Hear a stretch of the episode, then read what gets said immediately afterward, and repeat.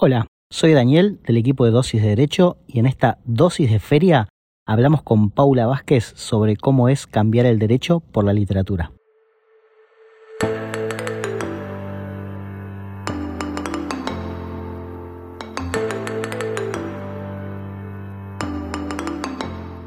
Buenos días, buenas tardes, buenas noches, humanas y humanos. Esto es otro episodio de Dosis de Feria, de Dosis de Derecho. Y saben que estamos hablando con personas que estudiaron Derecho en algún momento, pero se terminaron dedicando a otra cosa. Así que hoy tenemos a, una invitada que es Paula Vázquez. ¿Cómo estás, Paula? Hola, Daniel. Hola a todos y a todas del otro lado, donde sea que estén. lo bueno de podcast es que nos pueden estar escuchando en cualquier lado, en cualquier momento. Eh, eso es súper interesante. Y bueno, ya, ya que, que estás, no te voy a presentar vos, sino que te voy a ir haciendo preguntas para que la gente sepa quién sos, por qué estás acá y demás. ¿Estudiaste Derecho? ¿Cuándo? ¿Dónde? ¿Por qué estudiaste Derecho? La última pregunta es la más difícil, ¿por qué estudié Derecho? Creo que es la que nos complica a todos y a todas, ¿no? Eh, estudié en la Universidad de Buenos Aires entre el 2000, 2002 y 2008. O sea, apenas terminé el colegio secundario fue mi primera opción de carrera y bueno, me recibí, o sea, no solamente estudié, sino que me recibí de abogada, ejercí también unos años y después me fui para otros lados. Hiciste un posgrado también. Pará, pues, antes de irte para otros lados, eh, o sea, insististe con el tema del derecho. Insistí, insistí, sí, sí, sí, insistí algunos años, sí. Siempre igual había otras cosas que iba haciendo en paralelo, pero quizás sin prestarle la atención que, o, entendiéndolas más como hobby, ¿no? Y, pensando que, bueno, como mi, dedicación oficial tenía que ser ser abogada y el resto de las cosas que me interesaban tenían que ser como lados B o C o D o Z de mi vida, ¿no? Este, un poco eso fue lo que me pasó. Hasta que decidiste que esas una de esas cosas al menos pase a ser lado A. Sí, sí, sí. No sé si fue una decisión así tan consciente, concreta de un momento a otro. Sí, fue como más una intuición y, el proceso fue más como una especie de deslizamiento hacia, ¿no? quizás porque soy una persona no tan valiente como para tomar una decisión así cold fit de, de un momento a otro. Entonces lo que hice fue como fue preparando el terreno de a poco, sumando más de lo que lo que tenía ganas de hacer, que era dedicarme a algo relacionado a la literatura, en, distintos aspectos, que ahora abundaré sobre eso. Y entonces también ir restando tiempo a medicación al, derecho de a poco, ¿no? Ese fue un poco el, esquema en el que resolví mi salida definitiva del mundo del derecho. Bien, y entonces, si hoy te tengo que presentar, en vez de decir Paula Vázquez, abogada, ¿qué podría decir? Paula Vázquez, escritora, Paula Vázquez, eh, librera, cómo, cómo, te presentarías a vos misma? Sí, hasta hace poquito tiempo seguía diciendo abogada. Sí. Porque aparte, viste, en, esas cosas que te obligan a la etiqueta, como formularios de aeropuerto. De, aeropuerto, sí, sí. me quedaba como reflexiva, ¿no? Bueno, ¿y acá qué pongo? Hasta hace poco o, en participaciones en, talleres, en paneles, en conferencias, en lo que sea, eh, mi presentación era abogada, escritora, librera. Ahora creo que abogada, sigo siendo abogada, por supuesto, porque, porque el, título dice eso, pero ya casi no trabajo, no tengo, no tengo casos, de hecho, y ahora podría ser eh, escritora, librera, y hace muy poquito soy, soy fusionaria en el ámbito de la gestión cultural. O sea que ya enfocándote más de lleno en, el tema de la literatura. ¿Y cómo surge esto de la literatura en vos? ¿O cómo surgís vos dentro de la literatura? Porque es debe ser un poco de las dos cosas. Sí, em, la literatura creo que es lo único así absolutamente constante que, que, tuve en mi vida. Otras cosas, otros intereses fueron y vinieron, otros, otros estudios, otras disciplinas, pero la literatura es como lo que me definió desde chica y siempre mantuvo, mantuve constante, tuvo una presencia así destacada en, en mi vida. Desde chica, desde muy chica, yo vivía en un pueblo de la provincia de Buenos Aires que se llama Del Viso, que ahora es como un pueblo bastante populoso, donde hay un montón de cosas, en Pilar. En ese momento no había absolutamente nada, quiero decir, no había, no había ni plaza, ni biblioteca, ni librería, ni cine, ni teatro, ni nada. O sea, era un pueblo así medio, no era rural, pero, pero, pero tenía partes, muchas más partes rurales que hoy, Pilar. Eh, y en ese pueblo había, bueno, no había cable tampoco, no había tele, nada. Y pasaba un señor todos los meses a vender libros por catálogo y ese era como uno de los momentos más felices del mes para mí, que me pasaba días eligiendo de esos catálogos todos los libros que me quería comprar. Y mis padres accedían a eso, eso era una cosa buena que tenían, porque en mi casa, o sea, mis padres no son lectores, en mi casa no había biblioteca, fue como una cosa de una búsqueda más personal que no sé bien cómo me llegó, pero creo eso, como una, una búsqueda de, fundamentalmente de, otras posibilidades, de otras realidades, de otros mundos, de otras vidas posibles. Eso fue lo que, creo que lo que me enganchó siempre de la literatura, ¿no? Como esa posibilidad de ampliar el campo de lo que vemos a través de nuestra pequeña ventanita, pequeño recorte de mundo al que podemos acceder en nuestra vida finita como es. Así que es eso, desde chica y después obviamente, no sé, en el secundario, una profesora de literatura que me abrió a otras lecturas. Después empecé un taller literario a los 14 años en el Centro Cultural Rojas, seguí haciendo taller literario, te diría que siempre, hasta los 23, 24, 25 años de forma interrumpida, y después cada tanto vuelvo a algún espacio similar.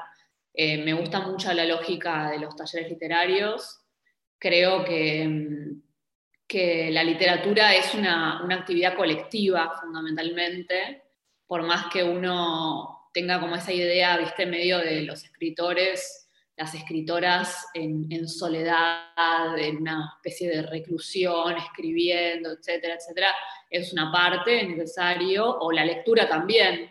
La lectura es una actividad ¿no? un poco así introspectiva, pero, pero ahí no sucede la cosa, o sea, donde sucede, donde resulta algo como más enriquecedor y performático, donde se construye eso que, que, tiene tan potente la literatura, que es de unión, de vínculos, es en el entramado colectivo. Entonces, por eso los talleres literarios siempre me parecieron un espacio súper rico, donde, de donde tengo, me quedaron amigos y amigas, y la librería un poco también la, la, pienso de ese mismo modo, ¿no? como un lugar en donde la literatura se vuelve una cuestión de comunidad. ¿Y mm, hay algún momento en el que la idea de empezar a escribir lo tenés presente como que apareció o eso se fue dando naturalmente, se da como en paralelo de la lectura? Porque hasta ahora venís contando como la parte de, bueno, ese descubrimiento de la lectura de nuevos mundos posibles, eh, pero bueno, en un momento empezás a escribir también y, después está la otra parte que creo que es difícil también cuando decís, bueno, esto que escribí se lo quiero mostrar al mundo, porque escribir es una, es una actividad privada en general, que eh, uno, a mí me pasa que suelo escribir cosas, pero muchas de esas cosas no salen a la luz. Creo que decidir mostrar eso también es, es un acto de valentía. ¿Y lo tenés identificado ese momento o se fue dando como naturalmente también? Mira, yo creo que, que, la, que la escritura nace es como una especie de contrapulsión de la lectura, ¿no? O sea, creo que, que, la lectura es lo que nos convierte en escritores o escritoras. Eh, no estoy diciendo nada muy original, ¿no? En mi caso es como que siento que, que como que la lectura es, es como si fuese una flecha una flecha desde, desde mí hacia, hacia afuera y la escritura una flecha desde mí hacia adentro, una cosa así, como son, pero son dos fuerzas que están, que se complementan y que se, se, generan una, la una a la otra de algún modo, ¿no? De hecho, los libros que más me gustan leer son los libros que me dan ganas de escribir. O sea, ahí es donde identifico como, wow, este libro realmente me gustó mucho o me parece un libro muy potente porque me dio, me dio ganas de escribir, de sentarme a escribir, me dio como ese, ese impulso de decir, ah, bueno, yo también. Es como una cosa entre mímesis, ¿no? De, bueno, yo también quiero, quiero lograr esto, o sea, como de una especie de, fulgor de belleza que te, mueve y, y bueno, yo también quiero lograr esto y a ver cómo, cómo se hace, ¿no? Generalmente me pasa con, no por los temas de los libros, no soy como una lectora a la que le entusiasma mucho la trama de, las cosas, ¿no? Como una, historia de suspenso y los giros y no sé qué. O sea, está buenísimo, pero a mí lo que me entusiasma y lo que me emociona y lo que me convoca tiene más que ver con los modos, ¿no? Como con el trabajo que se hace con el lenguaje, más que con, las vueltas argumentales que puede haber en una, en una historia que se cuenta.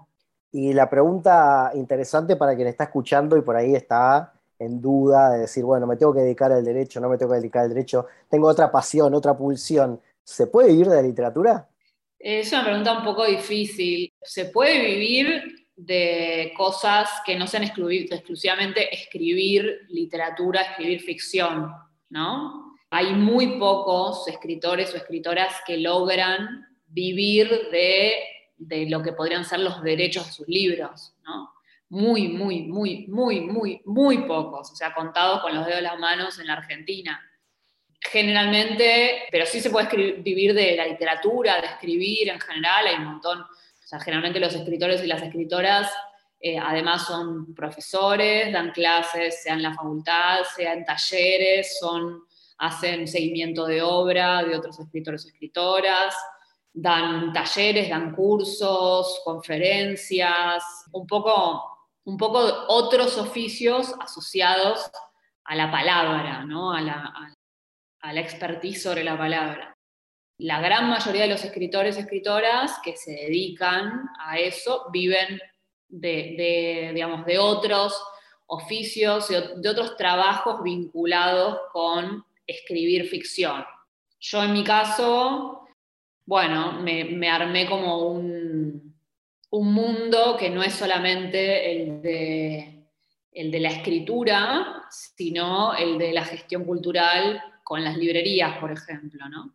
Y bueno, ahora también trabajo en gestión cultural de forma pública, ¿no? En la gestión pública, que también es un camino posible, por ejemplo, ¿no? Pero por supuesto se puede vivir de eso, nada más que hay que, hay que, no hay que tener una perspectiva romántica sobre que uno puede dedicarse exclusivamente a leer y escribir y va a estar eh, recluido en no sé dónde escribiendo una gran obra por la que luego, porque además escribir un, escribir un libro, escribir una novela lleva mucho tiempo, no es, o sea, generalmente uno tarda un año más o menos o dos, depende, en escribir, en terminar un, libro, ¿no? Igual es variable, qué sé yo, yo puedo decir que más o menos tardó eso, pero quizás tardó menos en, la parte material de la escritura. O sea, la, última novela que publiqué, por ejemplo, la escribí en un mes y medio, pero sin embargo trabajé en ese texto más de un año. O sea, no, porque iba tomando notas, iba haciendo cierta investigación, o sea, no fue el proceso material de la escritura fue corto, pero el proceso más amplio fue largo. Entonces, bueno, hay que vivir de otra cosa, básicamente, no solamente de, la escritura de la ficción. Vos mencionaste las librerías. ¿Cómo surge la idea de la librería? ¿Cómo funciona eso? Bueno, es, claramente compatible con la escritura, con, la lectura, con la lectura sobre todo, entiendo, pero ¿cómo nace esa idea de la librería como también una forma de, de vivir de la literatura, ¿no? Sí, sí, sí, sí. Una, en realidad más que de vivir, al, principio por lo menos fue una forma como de ampliar el campo de, la literatura en mi vida, ¿no? Surge un poco como surgen todas las cosas buenas de esta vida, que fue en una mesa tomando vino eh, con un amigo y, un poco como, sí, o sea, en una conversación de azarosa, ¿no? Como una, conversación así, de tomar vino. Eh, y así llegamos, es un amigo con, al que conozco hace muchísimos años, que vive en Barcelona, los dos tenemos como un vínculo fuerte emocional con la, con la ciudad de Barcelona, además de que él vivía en Barcelona, vive todavía pero en ese momento estaba viviendo en Barcelona y, y, además los dos escribimos, somos muy lectores y demás. Y, bueno, como, como todo lector, amante de los libros, somos también amantes de las librerías, como, como usuarios, ¿no? como lectores. Y no sé, para mí las librerías son lugares como míticos, maravillosos, en donde esas primeras búsquedas a las que, de las que hablaba cuando era chica, eh, el espacio de, de, la librería para mí era un lugar maravilloso, ¿no? donde poder pasar horas mirando libros, eligiendo lo que uno se, iba a llevar, si tienen un café donde después de, estar un rato ahí leyendo y tomándose un café, mejor aún, ¿no? Como un lugar de, mucho disfrute y también de encuentro con, con, otros. Y se nos ocurrió así como la idea caprichosamente de, bueno, un sueño, ¿no? Como tengamos una librería, eso, un sueño. Y como sueño adicional, que esa librería fuese en Barcelona, y como tercera parte adicional del sueño, que además se dedicara exclusivamente a la literatura latinoamericana. Y bueno, así en esa charla surgieron como los tres pilares básicos de lo que hoy es La Tapeinada. Y de ahí en adelante fue todo bastante, bastante rápido, iba a decir bastante sencillo. Sencillo no fue porque, porque fue un trabajo bastante complejo, porque tuvimos que construir algo de forma artesanal, algo que no existía, porque nos dedicamos a las editoriales independientes latinoamericanas que no tienen distribución en España, entonces tuvimos que, que aprender y diseñar un esquema de distribución propia, o sea, importar nosotros desde España libros. Entonces, fácil no fue, pero sí fue fácil en el sentido de que todo fue deslizándose naturalmente, ¿no? Como con mucho trabajo, pero a mí esa parte jamás me costó, soy como bastante que una vez que tengo la, cosa más o menos el horizonte definido, se me, se me encadenan muy fácilmente cuáles son los pasos que hay que dar para llegar hacia ahí. Y, bueno, nada, es cuestión de trabajo nada más. Así que, nada, trabajamos mucho, pero, pero salió relativamente fácil y después sí fue muy fácil la recepción del proyecto, ¿no? Como que muy rápidamente hubo, se, empezó a construir una comunidad en torno a la librería y todo lo que soñamos que podía llegar a pasar, eh, empezó a pasar. Después vino la pandemia, pero bueno, eso es, es otro tema. Bien, nos escucha gente en España, nosotros tenemos así como un setting de, ver dónde nos escuchan, así que si buscan literatura latinoamericana, ¿en dónde la tienen que ir a buscar? Se llama Lata Peinada la librería. Lata Peinada, estamos en, tenemos nuestra web, estamos en Instagram. Eh, si nos quieren seguir, nos pueden seguir en Instagram en arroba lata peinada, porque es la red social que más usamos, donde subimos prácticamente todos los días recomendaciones de lecturas.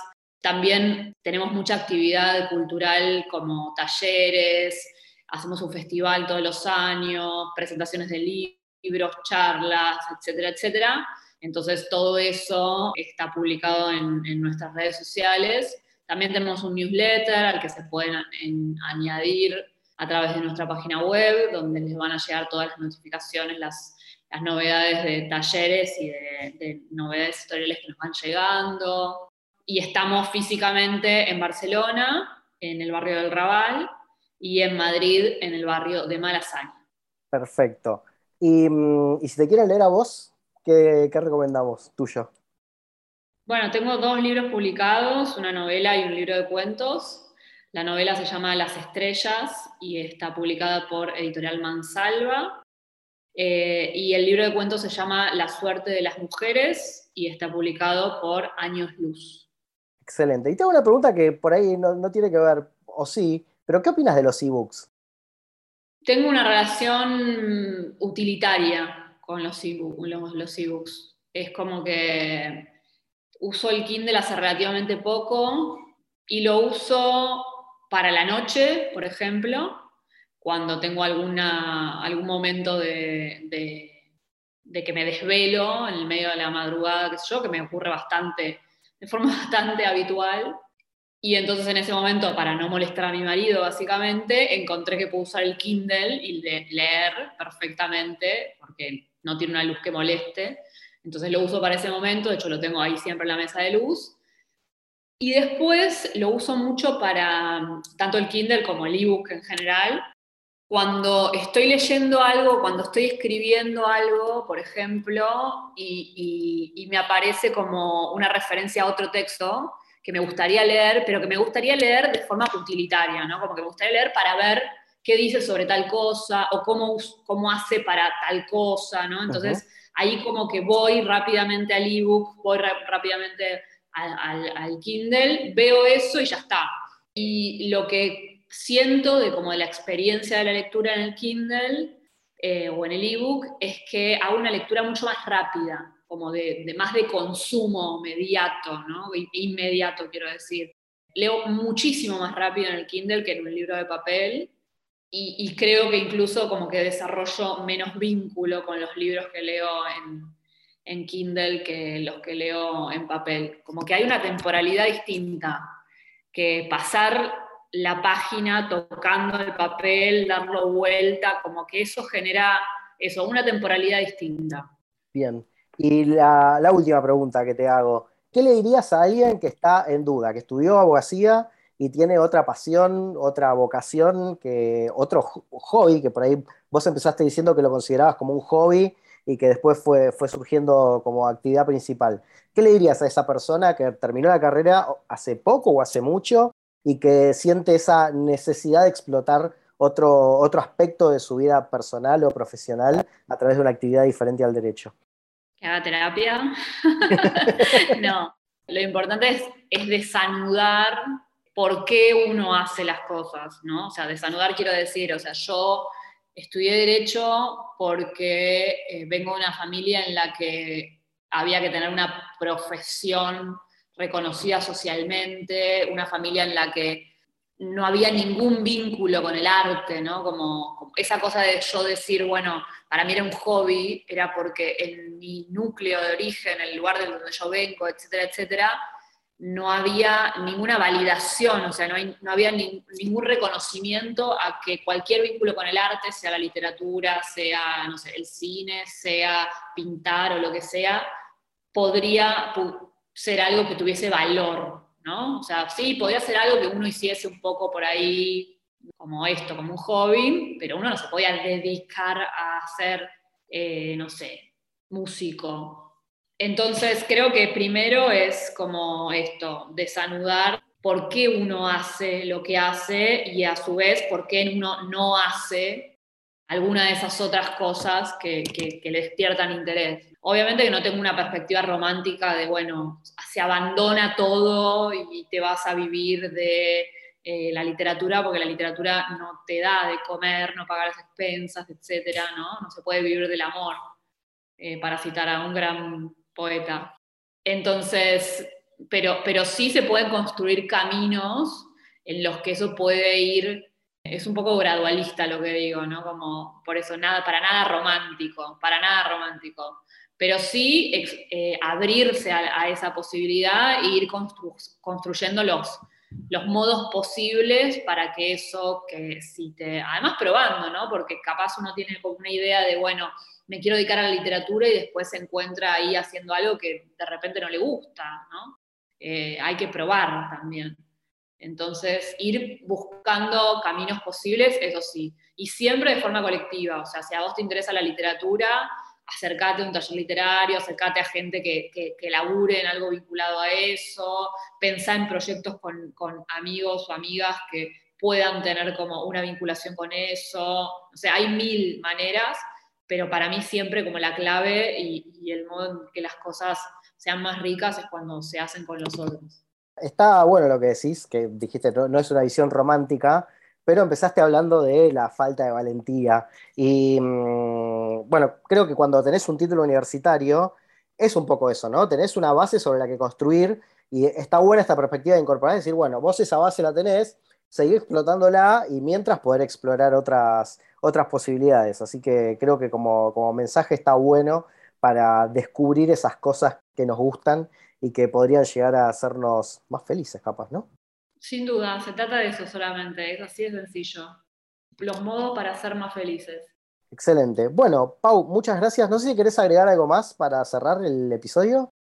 No, no se me ocurre, no sé, si querés recomendaciones para el arbolito, aunque no sé cuánta, cuándo, cuándo se... Esto va a salir en enero, así Ah, que...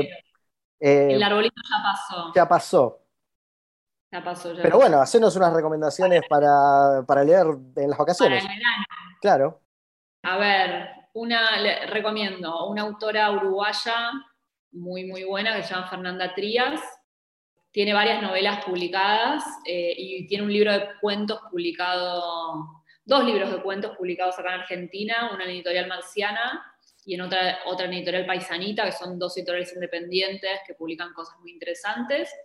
Eh, y ahora acaba de publicar por primera vez con un gran grupo que es eh, Random House, una novela muy interesante que se llama Mugre Rosa, que además ganó el premio Sor Juana Inés de la Cruz en la Feria del Libro de Guadalajara, que es un premio muy importante de reconocimiento a escritoras. Esa es una primera recomendación. Y después, a ver qué más, qué más, qué más, de autoras argentinas. Una- un libro de María Negroni, que es una poeta in- increíble, de lo mejor que tenemos en la Argentina, que publicó un libro que se llama El corazón del daño, que es sobre el vínculo con su madre. No es un, un libro de narrativa muy tradicional, sino que es más como una prosa poética eh, muy linda. Y la última, Carla Maliandi, otra autora argentina, que es su segunda novela, que se llama La estirpe. Tres. Excelente. Bueno, ahí tenemos recomendaciones de lectura para el verano y todas mujeres. Y me parece buenísimo eh, promover la literatura femenina. Eh, así que bien, gracias. Esto fue entonces otra dosis de derecho, en este caso bajo la modalidad de dosis de feria, con Paula Vázquez, escritora y librera, que además tiene un título que dice que es abogada. Será hasta la próxima dosis. Gracias. Gracias.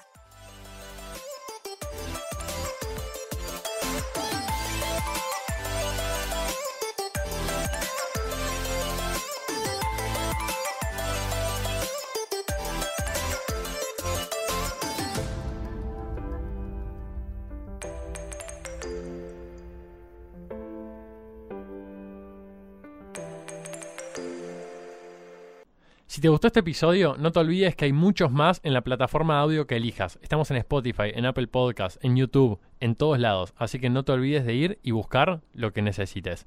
También recordá que nos puedes encontrar en redes sociales, la que uses como dosis de derecho, y ahí no te vas a perder nada. Por último, no te olvides, porque es muy importante, no frenar estas ganas de compartir estos episodios con tus amigos y colegas y rankearnos en la aplicación que uses.